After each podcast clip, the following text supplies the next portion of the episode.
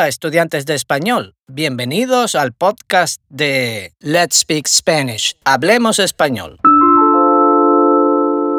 En esta serie hablo de cultura, de gastronomía, de historia y de arte. En este episodio voy a hablar de cultura, de tradiciones. ¡Vamos! Como siempre, cada episodio está adaptado a diferentes niveles de nuestro sistema de 24 niveles, The 24 Level System to Spanish Fluency. Este episodio está adaptado para estudiantes de nivel avanzado, desde el nivel 10 hasta el nivel 16. ¡Empezamos! Cuando termina el carnaval, la gente ya piensa en la Semana Santa que es el siguiente periodo festivo. Además, es cuando Además, es cuando termina la cuaresma, motivo por el que se celebra el carnaval. La Semana Santa, una de las festividades más importantes del calendario cristiano, se celebra con fervor y devoción tanto en España como en América Latina. Aunque las tradiciones centrales comparten un mismo origen religioso, cada región ha desarrollado sus propias costumbres y expresiones únicas. La Semana Santa es la conmemoración cristiana anual de la Pasión de Cristo, es decir, de la entrada a Jerusalén, la última cena, el Via Crucis, la muerte y la resurrección de Jesús de Nazaret comienza el Domingo de Ramos y finaliza el Domingo de Resurrección.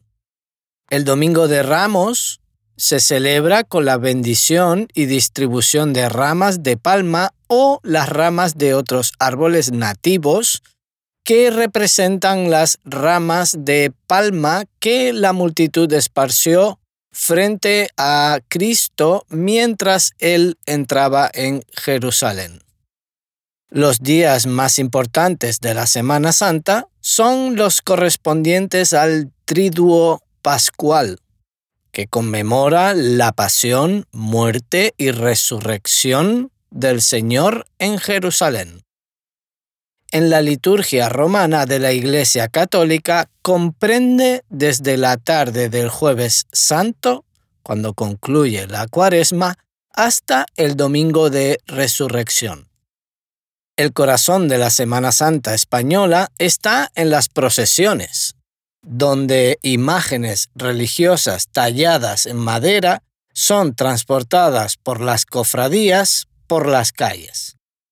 Cada ciudad tiene su propio itinerario y tradiciones, destacando Sevilla, Málaga y Valladolid por su fervor y solemnidad.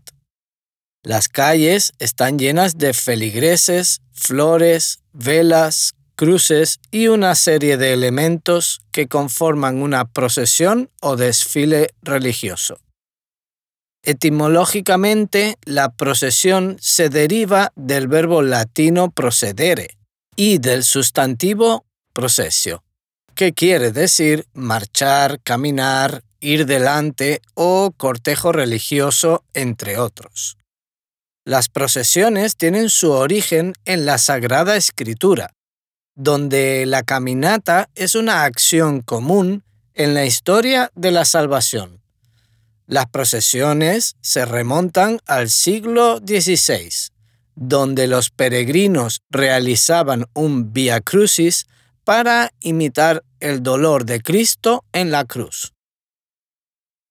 Las cofradías, asociaciones de fieles, son las responsables de organizar las procesiones. Cada una tiene su propia historia, tradiciones y vestimentas distintivas, creando un espectáculo visual único. Normalmente cubren su cara para permanecer en el anonimato. A estas personas se les llama nazarenos. La música también es parte importante de las procesiones. A mí, por ejemplo, me gusta mucho una canción de procesión que se llama Osana in Excelsis, del autor Oscar Navarro González. Búscala en internet y cuéntame qué te ha parecido. Ya sabes que tienes nuestra web y nuestras redes sociales para dejar algún comentario. La gastronomía también juega un papel importante en la Semana Santa española. Se preparan platos típicos como las torrijas, un postre hecho con pan duro bañado en leche y miel, y el potaje de vigilia, un guiso de legumbres y verduras. La Semana Santa en América Latina se caracteriza por la mezcla de tradiciones indígenas y españolas. En Guatemala, por ejemplo, las procesiones se acompañan de alfombras de flores elaboradas con gran colorido. En México se escenifica la Pasión de Cristo con gran fervor popular. La representación de Iztapalapa en Ciudad de México es una de las más famosas. En algunos países, como Perú, la Semana Santa se celebra con música y bailes tradicionales. En Ayacucho, por ejemplo, se realiza la danza de las tijeras, una expresión cultural ancestral. Más allá de las expresiones religiosas, la Semana Santa es una oportunidad para conocer la cultura y las tradiciones de España y América Latina. Es un tiempo para la reflexión, la comunidad y la vivencia de una rica herencia cultural. Hasta aquí este episodio de Cultura. Gracias por escucharnos y si quieres estar al día con nuestros episodios, suscríbete a nuestro canal. Esperamos tus comentarios, saludos y hasta el próximo episodio. Si deseas aprender más sobre nuestro sistema de 24 niveles, The 24 Level System to Spanish Fluency, visita nuestra página web letspeakspanish.com. Allí puedes encontrar información sobre nuestras clases y cursos de autoaprendizaje que se adaptan a cada nivel, desde principiantes hasta avanzados.